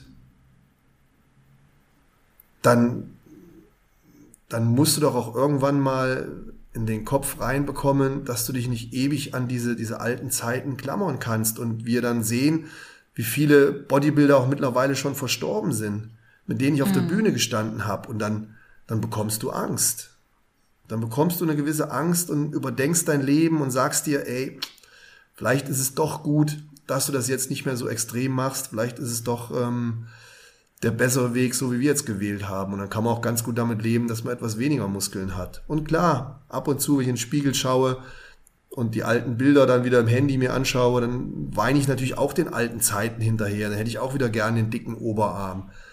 Aber ich glaube, wir alle sollten uns im Leben nicht darauf reduzieren, wie dick unser Arm ist oder was wir für Muskeln haben, sondern gibt es halt noch viele Dinge mehr. Und deswegen, es macht jetzt einfach wieder Spaß, leichter zu sein, nicht mehr so brutal zu trainieren, wie wir es früher gemacht haben. Wie gesagt, wir sitzen dann im Auto und sprechen darüber, wie haben wir das früher geschafft? Wie haben wir das mhm. geschafft, uns jeden Tag diese tausende Kalorien reinzudrücken, sich da im Training selber so fertig zu machen? Ähm, ich, ich, ich sagte auch zu Markus, ich würde das jetzt gar nicht mehr schaffen. Ich, ich habe nicht mehr, ich habe nicht mehr den Biss, den eisernen Willen überhaupt so hart zu trainieren, wie ich das früher gemacht habe. Und all diese Sachen führen natürlich dazu, dass du dann natürlich auch weniger Muskulatur hast. Ganz klar. Ja, und das ist ja auch völlig, völlig legitim und einfach auch natürlich. Also, Matthias, wie alt oder wie jung bist du jetzt? Ich bin 51 Jahre alt. Ja, also stell dir vor, du würdest immer noch so aussehen und wirklich, wie du einfach gerade gesagt hast, das alles noch genau so weitermachen wie früher. Also wer weiß, wie es dir jetzt gehen würde. Und vor allem einfach auch deine Familie. Du hast ganz andere Prioritäten jetzt. Das haben wir in der letzten Folge ausführlich besprochen. Das hast du gerade auch noch mal gesagt. Und ich, solche Menschen, die dir sowas schreiben oder sowas sagen, naja, die, ähm, ja, die haben einfach irgendwie was falsch gemacht im Leben oder die sind einfach nicht weitergekommen, meiner Meinung nach. Nächste Frage. Die nächste Frage bezieht sich auch nochmal auf den Kampfsport in Verbindung mit dem äh, Bodybuilding. Welche Skills kann man aus dem Bodybuilding mit in den Kampfsport nehmen und umgekehrt? Puh, gute Frage. Also was du natürlich vom Kampfsport mitnimmst oder was du generell aus dem Training mitnimmst, das ist, dass alles, was du tust, die gleichen Grundlagen hat. Und die liegen weniger in deinen körperlichen Fähigkeiten als in deinen mentalen Fähigkeiten. Ob du dich weiterentwickelst oder nicht, fängt immer erstmal im Kopf an. Du kannst noch so viel Talent haben, wenn Talent nicht hart arbeitet, wird auch kein Sieger draus. Deswegen, wenn du es gelernt hast, im Kampfsport diszipliniert zu dir selbst zu sein, wenn du weißt, wie es geht, deinen Körper zu fordern, zu trainieren, dann kannst du all diese Dinge natürlich mitnehmen in andere Kampfsportarten, Entschuldigung, in andere Sportarten, nicht Kampfsportarten, in alle anderen Sportarten. Das heißt, dieses, dieser innere Antrieb, dieser Ehrgeiz, die Disziplin, auch dann Training zu machen, wenn du vielleicht mal keinen Bock hast oder deine Kumpels zu dir sagen, komm her, lass uns Party machen. Wenn du diese Disziplin mitbringst und das einmal gelernt hast, dann kannst du in jeder anderen Sportart natürlich immer nur, soweit es deine Genetik das hergibt, erfolgreich sein. Ganz klar. Und das kann die eine Sportart von der anderen Sportart lernen. Beim Bodybuilding ist natürlich so, dass gerade die Kampfsportler über die Jahre, glaube ich, da viel gelernt haben, was das Thema Ernährung betrifft, und was das Thema Krafttraining betrifft, ne? auch ähm, Gewicht machen, Körperfett reduzieren, all solche Dinge. Das Bodybuilding hat ja viele oder ich möchte mal sagen alle Sportarten mit seinem Wissen bereichert, gerade was Training und ja. Ernährung betrifft. Es gibt ja keine Sportart mehr, in der kein Krafttraining, also Schrägstrich Bodybuilding gemacht wird. Und all diese Ernährungsgrundlagen, die wir früher schon als Bodybuilder hatten, die dann noch verpönt waren, sind ja mittlerweile Mainstream geworden und werden in anderen Sportarten umgesetzt. Also das kann natürlich ähm, jede Sportart vom Bodybuilding lernen. Jetzt gezielt Wettkampf-Bodybuilding, da hat mir natürlich der Kampfsport geholfen, weil ich ein gutes Körpergefühl hatte, weil ich mich gut bewegen konnte ähm, die Leute haben sich immer gefreut, wenn ich als schwerer Bodybuilder noch eine schöne Posingkür gemacht habe, mich gut präsentieren konnte. Ich hatte halt da schon ein gutes Körpergefühl durch den Kampfsport. Aber das ist natürlich jetzt für den, für den Fitnessbereich uninteressant. Das wäre jetzt nur gezielt als Wettkampfathlet interessant. Da hm, hast du halt einfach hm, ja, ein gute, gutes Bewegungsgefühl, wenn du da so ein Posing machst. Ja, ja, das mit der Ernährung, das, das war ein richtig, richtig guter Punkt. Ich habe ähm, mit einigen ähm, Kampfsportlern ja auch schon Podcast aufgenommen oder mich auch so unterhalten einfach. Und die meisten sagen auch, dass sie wahrscheinlich schneller erfolgreicher wären oder ähm, vieles leichter hätten, hätten sie sich früher mit der Ernährung äh, auseinandergesetzt. Das war ein richtig guter Punkt. Absolut. Ja, da haben, ich glaube, zahlreiche Sportarten vom Bodybuilding gelernt. Absolut. Mhm. Wirklich. Okay. Ähm, die nächste Frage wäre, wie du die Entwicklung vom deutschen Bodybuilding siehst. Hast du das Gefühl, der Ursprung bleibt hier auf der Strecke? Also erstmal muss man zu dem Thema natürlich sagen, dass sich ja irgendwie alles weiterentwickelt. Und dass natürlich so, so Dinosaurier wie ich höchstwahrscheinlich immer sagen werden, früher war alles besser. Mhm. Und im Grunde genommen, bin ich ehrlich, denke ich das auch manchmal. Ja, früher war das schon besser. Auf der anderen Seite muss man auch sehen, dass die Entwicklung im Bodybuilding, und ich denke mal, du sprichst jetzt vom Wettkampf Bodybuilding, auch ja. einige positive Entwicklungen mit sich gebracht hat. Es ist doch schön, wenn wir nicht nur Schwergewichtsbodybuilder auf der Bühne haben und auch andere Klassen sich präsentieren können, wo man einfach weniger Muskulatur hat. Damit geben wir viel mehr Menschen die Chance, die Möglichkeit, Wettkampfsport zu machen im Bodybuilding-Bereich. Und bei einer Sache sind wir uns auch einig, die machen alle einen guten Job, die trainieren alle richtig, ob das die Bikini-Athletin ist, die Wellness-Athletin, ob das der Mans Physik-Athlet ist, die reißen sich alle den Arsch auf, die machen ihre Diät, die stemmen ihre Gewichte, die machen ihr Cardio-Training. Also die bringen alle die dementsprechende Leistung und das hat man auch zu honorieren. Deswegen finde ich prinzipiell die Entwicklung erstmal gut, dass wir so viele Klassen haben.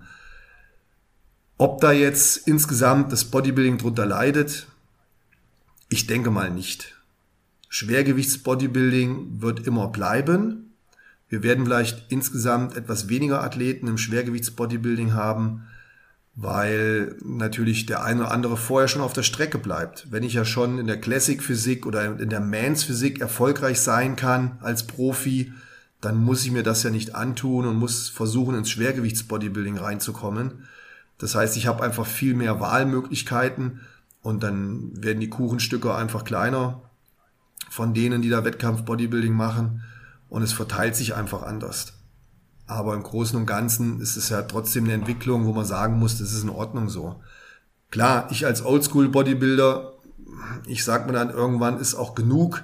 Dann hast du noch die hundertste Klasse und die tausendste Klasse, damit auch jeder irgendwann einen Pokal kriegt und ähm, irgendeine Meisterschaft gewinnt und dann die Profikarte bekommt das ist natürlich mittlerweile auch ein Riesenbusiness geworden. Auf der anderen Seite steht dann da das Geld verdienen der Verbände, dass halt gesagt wird, komm her, jetzt geben wir noch mehr Profikarten raus, jetzt haben wir nicht nur die Schwergewichtsbodybuilder, sondern jetzt haben wir die Kategorie und auch die Kategorie und da geben wir noch eine Profikarte. Das heißt, mittlerweile ist es auch ein Riesenbusiness geworden, wo dann der Sport am Ende wiederum ein bisschen drunter leidet.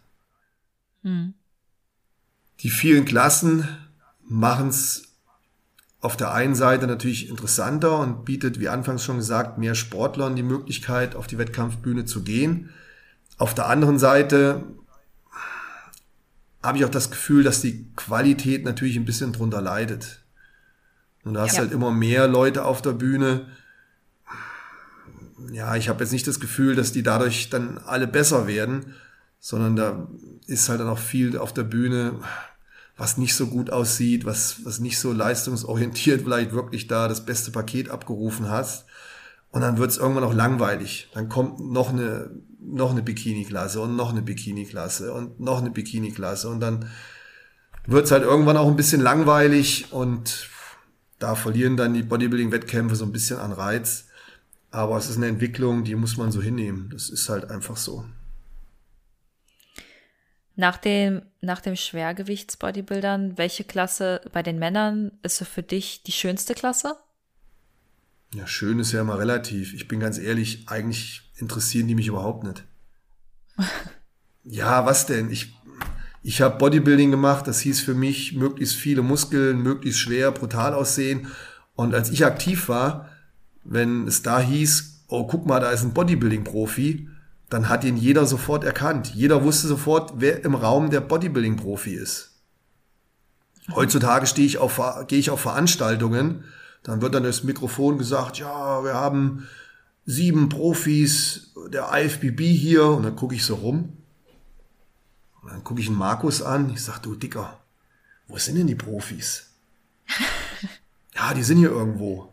Ja, und dann sind das ne, halt so schlanke Typen, die mega gut aussehen, die aber eigentlich auch Pornodarsteller sein könnten, so gut sehen die aus. Also,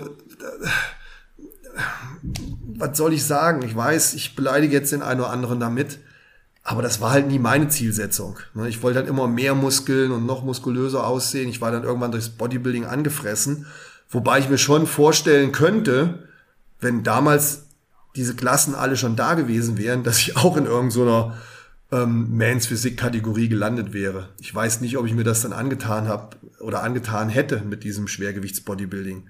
Aber damals hattest du halt die Vorbilder, dann wolltest du da hin und dann hast du nicht auch dementsprechend Vollgas gegeben und die anderen Kategorien gab es ja nicht. Mittlerweile ist es so viel geworden, aber dass es mich jetzt reizt, dass ich mir das angucke, pff, nee, eigentlich nicht. Ich finde es schön, ja, aber es, es kickt mich jetzt nicht besonders. Also wenn dann Mr. Olympia ist, dann gucke ich mir die dicken Jungs an, das Schwergewichtsbodybuilding, aber die anderen Kategorien, da bin ich ehrlich, die gucke ich mir eigentlich nicht an. Ja. Die gucke also, ich mir nur an, die gucke ich mir nur an und das macht halt den Unterschied, weil da deutsche Athleten sind. Aber da interessiere okay. ich mich für den deutschen Athleten und freue mich für den deutschen Athleten. Wenn da ein Urs Kalischinski auf der Bühne steht oder bei den Frauen Figurklasse eine Jennifer Zienert oder so, dann gucke ich mir die Klasse an, aber nur, da bin ich ganz ehrlich, wegen den deutschen Athleten. Wenn da eine Jennifer nicht in der Figurklasse wäre oder wenn da ein Urs nicht in der Men's Physik wäre oder ein Mike oder ein, ich will jetzt da keinen auslassen, ähm, also bitte nicht übel nehmen. Ähm, wir haben noch viele andere, die da sehr erfolgreich sind. Aber ich gucke dann wirklich nur, weil ich Interesse an diesen Menschen habe, nicht an der Kategorie. Da würde ich nachts nicht äh, vorm Computer sitzen und mir das angucken. Mhm. Also die Frage, ob du das Gefühl hast, der Ursprung bleibt hier gerade auf der Strecke mit der ganzen Entwicklung, ist dann doch so ein bisschen mit Ja zu betiteln, oder? Nein, der Ursprung, der Ursprung im Bodybuilding, das waren ja auch nicht diese Massemonster. Das waren, da ging es ja auch einfach darum, schön und muskulös auszusehen. Puh Ursprung, ich weiß nicht, da tue ich mir jetzt auch schwer mit dem Wort. Mhm. Der Ursprung, was der Ursprung? Hm. Keine Ahnung. Wie gesagt, es hat sich alles geändert. Es hat ein Pro, es hat ein Contra. Ähm, ich bin nach wie vor Fan vom Schwergewichtsbodybuilding. Die anderen Klassen, die schaue ich mir bei den Profi-Wettkämpfen wirklich nur an, weil deutsche Athleten mitmachen. Im Amateurbereich ist es wieder was anderes. Wenn ich da die kleinen Wettkämpfe mir anschaue, dann ist es halt schön, die ganzen Klassen zu sehen. Aber was jetzt den Profisport betrifft, da ist es halt die Königsklasse, die mich interessiert. Fährst du noch regelmäßig dann auf Wettkämpfe oder bist du bei den Wettkämpfen deiner Athleten dabei? Mittlerweile haben wir ja so viele Wettkämpfe, dass es für mich nicht mehr möglich ist, bei allen Wettkämpfen dabei zu sein. Keine Chance. Mhm. Das sind ja manchmal an einem Wochenende vier, fünf Wettkämpfe zeitgleich. Das schaffe ich natürlich nicht mehr. Und ähm, dann ist natürlich da noch die Familie. Wenn du dann jedes Wochenende unterwegs bist, das kann ich leider nicht mehr machen. Ich versuche schon, den einen oder anderen Wettkampf noch zu besuchen, sowohl als Coach. Den einen oder anderen Wettkampf muss ich auch moderieren oder darf ich moderieren. Das ist auch eine Riesenfreude, macht auch viel Spaß. Aber jetzt wirklich da jeden Wettkampf mitzunehmen, das ist absolut unmöglich. Ja. Ähm, machst du das dann über Rap One, das die Moderation? Rap One gibt es überhaupt noch? Nein, die Moderation, da werde ich direkt gebucht. Da fragt mich dann der Veranstalter und ähm, die laden mich dann direkt. Über Rap One läuft es nicht. Rap One gibt es, glaube ich, gar nicht mehr, oder? Da habe ich schon lange nichts mehr gesehen von Team Andro. Das ist ja alles ein bisschen mhm. zurückgefahren. Ah, okay. Ich meine, du hast aber da auch mal äh, mitgemacht, oder? Ja, ich war früher bei Team Andro und auch bei Rap One, habe da auch noch die Reportagen gemacht über die Wettkämpfe. Aber da bin ich genau. mittlerweile nicht mehr am Start. Okay. Eine interessante Frage von mir noch, wenn wir haben jetzt gerade über die Männerklassen gesprochen. Favorites ist vielleicht übertrieben gesagt, aber bei den Frauen, was so für dich eine schöne ästhetische Klasse? Also wenn ich bei den Frauenklassen mich entscheiden müsste, dann klar wäre es die Bikini-Klasse. Da bin ich ganz ehrlich. Da, Warum? Ähm, bitte? Warum?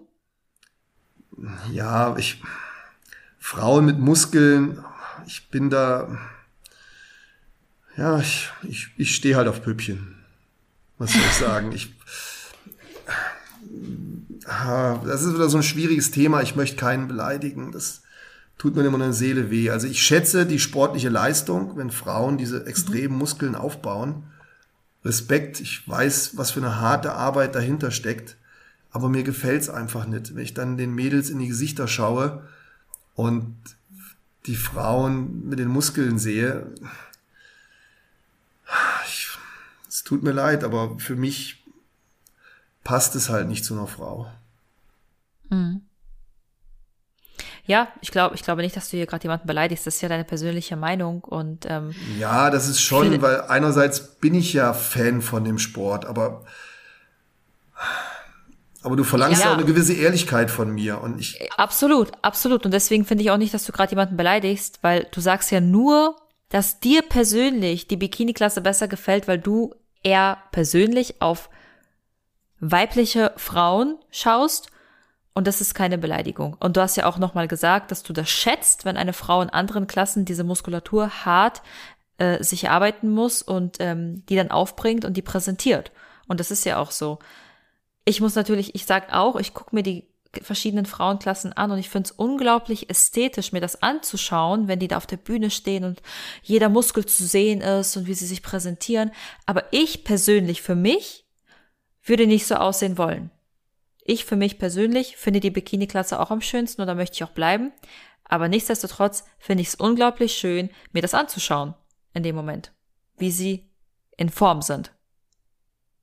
Meine Ex-Frau war ja auch schon sehr muskulös. Und Bitte? Meine Ex-Frau, die war ja auch schon mhm. sehr muskulös und extrem erfolgreich in dem Sport. Ich weiß nicht, ob du weißt, wer das ist. Ja.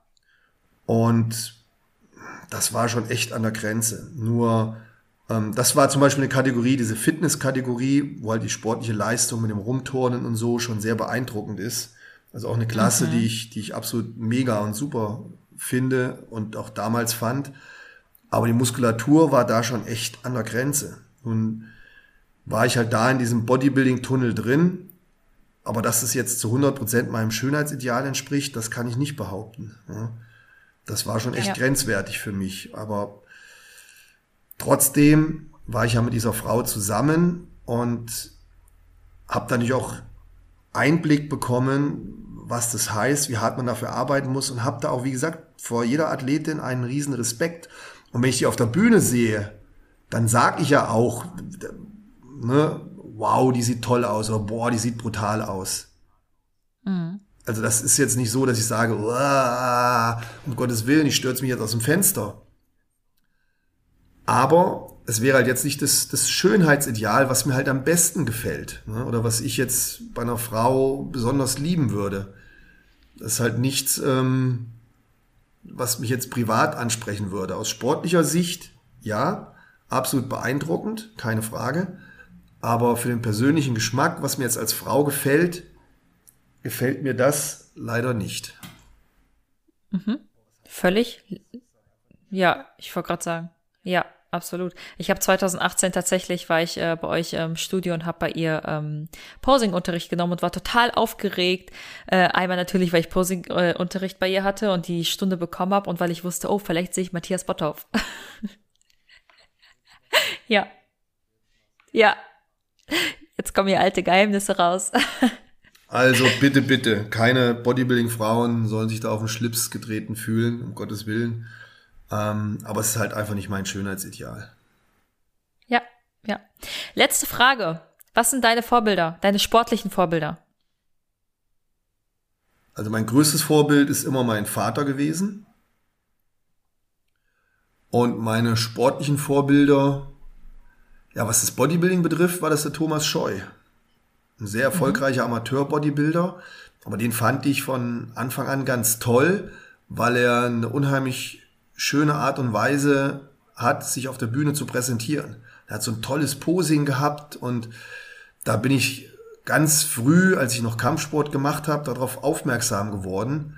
Und deswegen war das schon zu Beginn, als ich mit Bodybuilding angefangen habe, so was das Bodybuilding betrifft, mein sportliches Vorbild. Wie ist es im Kampfsport? Habe ich ehrlich gesagt nie ein Vorbild gehabt. Ich hatte ja. eigentlich nie so, so Sportler-Vorbilder oder so. Ich hatte als Vorbild immer nur meinen Vater und meinen Trainer. Das waren die Menschen, zu denen ich aufgeschaut habe, die für mich Vorbildfunktion hatten. Aber mhm. ansonsten so klassische Vorbilder, nö, eigentlich nicht. Vielleicht als, als Kind, als Jugendlicher habe ich natürlich totale Begeisterung gehabt für Sylvester Stallone und Arnold Schwarzenegger und Jean-Claude Van Damme. Aber ich mhm. würde jetzt nicht behaupten, dass es Vorbilder waren, sondern es war einfach nur so ein Anhimmeln, die fand ich halt toll, ja. Ja, ja. Ich dachte tatsächlich, dass diese Namen jetzt fallen. So als äh, Oldschool äh, Bodybuilder dachte ich tatsächlich, dass die Namen jetzt als erstes fallen. Das ist mich jetzt überrascht. Mm, ja, ich weiß halt nicht, ob ich die als, als Vorbilder bezeichnen kann. Klar, das waren Typen, die, die einen inspiriert haben. Ja, das stimmt. Aber wie gesagt, als Vorbild habe ich immer nur meinen Vater gesehen und meinen Kampfsporttrainer. Das. Mhm. Aber hast du dir dann auch von irgendwelchen, ja, aber hast du dir dann auch von irgendwelchen Bodybuildern früher die Pläne rausgepickt und nachge, nachtrainiert oder die Ernährungsarten so ein bisschen abgeschaut? Nein, ich habe natürlich mein, mein, mein ganzes Training war durch Nachmachen aufgebaut. Die ersten Übungen habe ich gesehen in irgendeinem Rocky-Film, wie der dann da so völlig falsch Seitheben gemacht hat und ähm, einmal Nacken drücken, einmal Front drücken und da habe ich mir schon viele Sachen abgeschaut. Und dann hast du natürlich auch die ersten Zeitschriften gekauft, das, das daraus kopiert und gemacht und getan. Ja, vollkommen normal. Ich kann mich aber nicht dran erinnern, dass ich da jetzt irgendwas Spezielles hatte, wo ich ständig nachgeeifert habe. Also ich habe mir jetzt nicht das Arnold Schwarzenegger Trainingsbuch damals gekauft und habe daraus die Pläne nachtrainiert. Das war halt bei mir ganz unterschiedlich. Ne, verschiedene Zeitschriften, mhm. in denen ich gelesen habe. Aber wie gesagt, ein konkretes Vorbild hatte ich da nicht, nein. Findest du es wichtig, ein Vorbild zu haben? Es ist zumindest nicht falsch, ein Vorbild zu haben. Ist das wichtig? Boah, aber so eine Frage habe ich mir eigentlich noch nie Gedanken drüber gemacht. Ich auch nicht, ist mir aber gerade so eingefallen einfach. Ich weiß nicht, ob sowas wichtig ist. Ich denke, ich denke schon, dass es einem im Leben helfen kann. Ja, doch. Aber Vorbilder ist auch, sagen wir so, es gab in meinem Leben immer Menschen, zu denen ich aufgeschaut habe, denen ich mich anvertraut habe und wo ich mich einfach so, sagen wir mal, drangehangen habe um von diesen Menschen zu lernen. Und da war ich auch bis heute sehr dankbar dafür, dass ich die in meinem Leben gehabt habe, die mich unterstützt haben. Das war ähm, von Anfang an mein Vater, wie eben schon angesprochen, dann mein, mein Kampfsporttrainer. Dann im Bodybuilding habe ich halt die richtigen Menschen kennengelernt, die sich wirklich wundervoll um mich gekümmert haben und die auch maßgeblich für meinen Erfolg verantwortlich sind. Die Frau Dr. Martina Olesch, der Detlef Herget, der Peter Drenz, ähm, die haben sich um mich gekümmert und ich habe zu denen aufgeschaut, ich habe von denen gelernt. Das war für mich eigentlich wichtiger als, als irgendwelche Vorbilder, die vielleicht weit weg sind, die ich nicht erreichen kann. Guter Punkt. Ja. Und vor allem Vorbildfunktion oder sich oder ein Vorbild zu haben, heißt ja nicht, dass man komplett so sein muss wie diese Person und alles nachmachen muss. Nein, um Gottes Willen. Es ist, das stimmt das stimmt, auf jeden Fall. Ist halt immer schwierig zu definieren, was, was so ein Vorbild alles mitbringen muss oder was man von so einem Vorbild alles übernehmen muss. Ja. ja. Warum war dein Vater dein Vorbild, willst du sagen? Was hat er gemacht, dass du gesagt hast, hey, das, das ist mein absolutes Vorbild? Mein Vater war ein, war ein Arbeiter. Es war ein Mensch, der alles, was er sich im Leben aufgebaut hat, hart erarbeitet hat und der mir immer wieder gezeigt hat, dass man stark sein muss, dass man keine Schwäche zeigt und dass, wenn man was erreichen will, man hart dafür arbeiten muss. Und das fand ich so beeindruckend, sich nie zu beschweren, sich nie hängen zu lassen, nie zu jammern, jeden Tag auf gut Deutsch seine Pflicht zu erfüllen. Gut, da werden die meisten jetzt drauf pfeifen und werden sagen, äh, Work-Time-Balance, der Idiot, was hat er sich totgeackert? Ja, aber mein Vater war so ein Mensch, der viel gearbeitet hat und der vor allem mir als Kind alles ermöglicht hat. Der alles für mich getan hat, der alles, was ich gemacht habe, immer unterstützt hat. Und immer wenn ich den Mann gesehen habe, ist der vorangegangen. Der war selbstständig, der hat eine Firma gehabt. Es war der Erste, der angefangen hat und der Letzte, der aufgehört hat. Ja, die meisten werden jetzt sagen, boah, ist der blöd. Als Chef würde, hat er was falsch gemacht. Das ist vielleicht die eine Seite, aber auf der anderen Seite fand ich das beeindruckend. Ne? Diese, diese Stärke, das alles für uns zu tun und ja, wie gesagt, das, diese, diese Werte, ohne viel zu reden, einfach zu zeigen, ähm, was man mit Disziplin, Arbeit alles erreichen kann. Das fand ich so extrem vorbildlich. In der heutigen Gesellschaft wird vielleicht sowas als dumm abgetan, aber für mich waren es einfach die Werte, mit denen man sich ein gutes Leben aufbauen kann. Ja, und würdest du sagen, du hast es so übernommen? Ja, definitiv.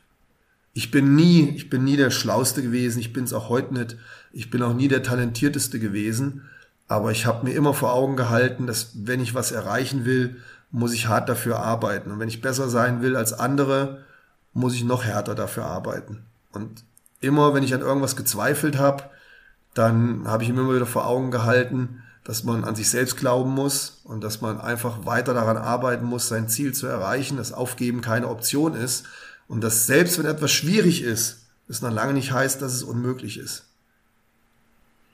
Hatte dein äh, Kampfsportlehrer die gleichen Eigenschaften, dass du ihn auch als Vorbild gesehen hast? Ja, bei ihm war es dann wieder so, dass er, dass er unheimlich viel Zeit natürlich auch in mich investiert hat und ich unheimlich viel von ihm gelernt habe. So die Lebenseinstellungen, den, den, den, ähm, ja, den Bezug zum Training, zum Leistungssport. All die Dinge habe ich von ihm erlernt, gelernt. Und ich kann mich noch an den Tag erinnern. Das sind so prägende Sachen, wenn ich mich mit ihm unterhalten habe, wo ich dann rumgejammert habe, ja, die anderen machen Party, die anderen machen dies und jenes und labera baba, wenn du dann doch mal so ein Tief hattest vom Training her und dann hat er zu mir gesagt, entscheide dich, wer du sein willst. Willst du Max Mustermann sein oder willst du Matthias Botthoff sein? Willst du anders sein als andere? Willst du etwas Besonderes sein? Dann musst du auch andere Wege gehen. Sag ich, wenn du zufrieden damit bist, dass du die Woche überarbeitest, am Wochenende dann die Sportschau schaust und damit glücklich bist, sagt er, dann ist das in Ordnung. Aber wenn du dich von der breiten Masse absetzen willst, dann musst du auch andere Wege gehen und musst auch mehr dafür tun. Und dann musst du auch das akzeptieren, wenn du mal auf Dinge verzichten musst, die für andere normal sind. Und dann bin ich am Wochenende ja, ja. nicht zur Party gegangen, ich habe am Wochenende nicht gefeiert, ich habe am Wochenende keinen Alkohol getrunken.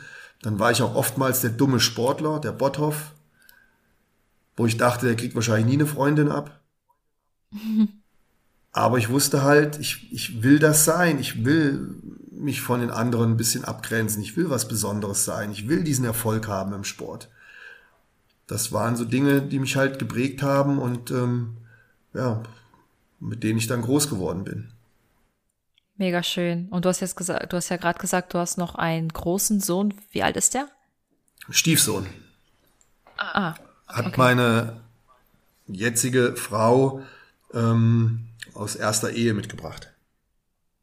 Okay. Aber diese ganzen Eigenschaften, die versuchst du dann den Kindern wahrscheinlich auch mitzugeben. Natürlich. Ja. ja. Das, das, das ist ja das A und O, was du versuchst, den, den Kindern, den Jugendlichen, den Sportlern mitzugeben, das, was du selber gelernt hast. Das ist ja ein immeres, immer Lernen und Weitergeben. Das ist ja im Bodybuilding genauso. Ich gebe die Dinge weiter, die ich von meinen Trainern gelernt habe. Ne? ich glaube, das ist auch ein guter Weg, das so ja. zu machen. Weil ich habe ja. das halt alles ja. selber durchlebt. Ich weiß, was funktioniert, was nicht so gut funktioniert. Ich weiß, was bei mir funktioniert hat. Das muss natürlich jetzt nicht auf jeden zutreffen. Und auch nicht jeder muss das eins zu eins so übernehmen. Aber ich kann zumindest aus meiner Erfahrung raus erzählen. Ich kann meinen Kindern erzählen, wie ich früher trainiert habe und wie ich zu meinem Trainer aufgeschaut habe. Und genauso das Ganze auch im Bodybuilding. Und vielleicht war nicht alles perfekt davon, aber jeder kann ja dann wieder den Teil für sich daraus ziehen, der für ihn wertvoll ist, der für ihn wichtig ist und der für ihn in Frage kommt. Ich sage ja nicht, dass all das, was ich gemacht habe, zu 100% richtig war. Ich sage einfach nur, das ist das, was, was ich halt auf den Weg bekommen habe, was ich dann gemacht habe und was ich daraus machen konnte. Richtig oder falsch muss dann jeder auch irgendwo so ein bisschen für sich selbst entscheiden.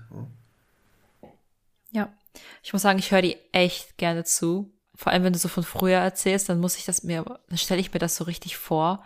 Und ich kann mir sehr gut vorstellen, wie du mit deinen Kindern redest und denen wirklich, ja, wie du den ins Gewissen sprichst und einfach auch äh, zum Nachdenken bringst. Ich kann mir das richtig gut vorstellen. Ja, sehr gerne sogar. Ich, ich, ich liebe das und ähm, freue mich dann natürlich auch, wenn, wenn die Kinder das mitnehmen und du denen was auf den Weg geben kannst. Und natürlich erzähle ich auch die, die alten Geschichten, die Dinge, die ich erlebt habe im Kampfsport, die ich mit meinem Trainer erlebt habe. Und ähm, ich glaube, die Kinder mögen das auch, weil sie, sie merken dann, ey, guck mal, der ist eigentlich genauso wie wir, der hat die gleichen Fehler gemacht, der war auch mal klein und oftmals kommt dann auch die Verbindung, ne, wenn ich dann zu meinen Kindern spreche im Training. Meine Mutter zum Beispiel, die schaut sehr oft im Training zu.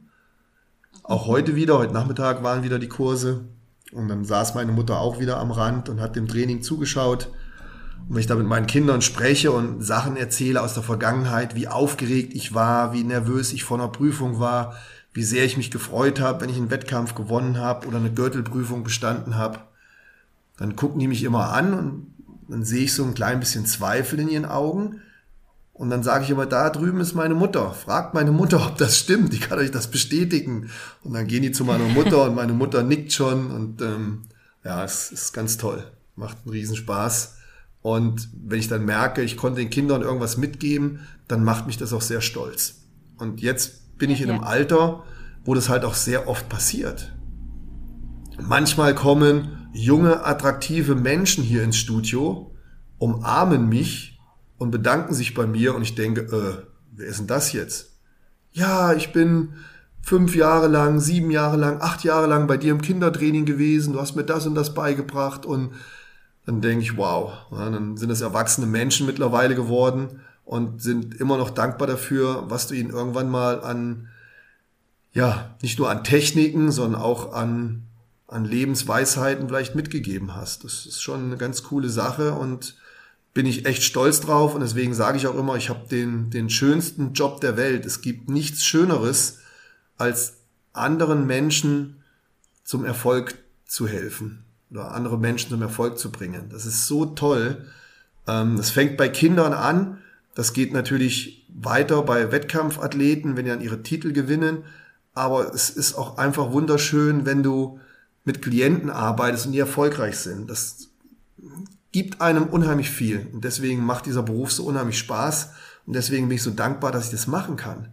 Wenn ich dann sehe, der hat 10 Kilo abgenommen, der hat 20 Kilo abgenommen, dann guckst du dir die alten Fotos an, wie sie früher ausgesehen haben, wie sie jetzt ausgesehen haben, oder sie schreiben dir, wie selbstbewusst sie geworden sind. Der eine hat bessere Blutwerte bekommen, der nächste hat seine Depressionen besiegt und, und, und. Das ist so schön. Ähm, deswegen, ich kann dem lieben Gott nur danken, dass ich das, was ich so sehr liebe, den Sport, dass ich das machen kann, damit Geld verdiene, mein Leben damit gestalten kann, das ist eine ganz, ganz tolle Sache. Ähm, da bin ich echt dankbar für und demütig, dass ich so großes Glück hatte. Ich finde das super schön und das war ein wunderschönes Schlusswort, Matthias. ich will dir, also ich bin dir super dankbar, dass du dieses Q&A nochmal gemacht hast mit uns. Man muss auch mal hier ganz kurz erwähnen, wir haben gerade halb elf. Also Riesen Dankeschön. Und ich glaube, alle Zuhörer und Zuhörerinnen werden sich mega freuen, sich das anzuhören. Und alle, die diese Fragen gestellt haben und die jetzt beantwortet bekommen haben, sind dir auch mega dankbar. Vielen Dank. Ich, ich mache das auch gerne, ähm, weil ich halt auch immer denke, vielleicht gibt's irgendwo da draußen einen einzigen Menschen, den du mit dem, was du erzählst, helfen kannst, der irgendwas Positives daraus zieht. Dass er entweder sagt, ich habe mich gut unterhalten gefühlt oder dass er sagt, ey, da habe ich jetzt was gelernt oder oder oder. Wenn das der Fall ist, dann ist es in Ordnung. Deswegen hatte ich mir auch immer, ich glaube, ich habe es im letzten Podcast schon gesagt, ich habe mir immer wieder eingeredet, in der Zeit, wo ich so viele Muskeln hatte, dass das nie mein, meine Seele auffressen darf weil du läufst Gefahr, dass du dich irgendwann auf dein Äußeres und auf deine Muskeln reduzierst. Und ich habe mir immer wieder eingeredet, Matze, achte darauf, dass die Menschen dich respektieren, nicht für deine Muskeln und für dein Aussehen, sondern das, was du sprichst und wie du ihnen gegenüber trittst. Dafür sollen dich die Menschen respektieren. Und das ist ein ganz wichtiger Faktor, das kann ich nur jedem, der jetzt den Podcast gehört hat, ans Herz legen. Fitness, Bodybuilding, gut aussehen, das ist alles wichtig und das soll auch alles sein. Aber entscheidend im Leben ist immer noch das, wie ihr, wie ihr von den Menschen wahrgenommen werdet, wie ihr den Menschen gegenübertretet, mit Respekt und, und, und Achtung. Das ist das Aller, Allerwichtigste. Und dann kann man akzeptieren, wenn jemand dick ist, dick ist, man kann akzeptieren, wenn jemand dünn ist, man kann akzeptieren, wenn jemand hässlich ist und vielleicht nur ein Ohr hat. Und man kann auch akzeptieren, wenn er einem gegenübersteht mit aufgeblasenen Muskeln, mit Steroiden reingepfiffen. Wenn man das alles mit Respekt macht und offen bleibt vom, vom Denken her, dann ist es das Wichtigste, was du machen kannst. Und ähm, ja, ich, ich hoffe, dass mir das soweit auch gelungen ist, dass ich damit auch eine gute Werbung machen kann, auch für den Bodybuilding-Sport weil es einfach auch zu viele Bodybuilder gibt, die natürlich auch diese Klischees alle erfüllen. So ehrlich müssen wir auch sein. Aber ja, ja. umso wichtiger, dass es auch vielleicht immer wieder mal Sportler gibt, wo man dann sagt, ey, Moment mal, alles schön und gut, aber da gibt es auch noch einen Menschen dahinter. Und das nicht nur im Bodybuilding, sondern auch in allen anderen Lebensphasen, in allen anderen Lebensbereichen. Mega. Sehr, sehr schön. Vielen, vielen Dank. Ich wünsche dir einen super schönen Abend und freue mich, diese Folge hochzuladen und dir wieder von dem tollen Feedback zu erzählen. Ja, ich bedanke mich für eure Zeit und für die freundlichen Fragen. Es war natürlich jetzt insgesamt viel, viel bla bla. Der eine oder andere ist vielleicht jetzt auch eingeschlafen. Aber wer sich gut unterhalten gefühlt hat, ähm, ja, freut mich dann zumindest. Hm? Mega. Dann einen schönen Abend.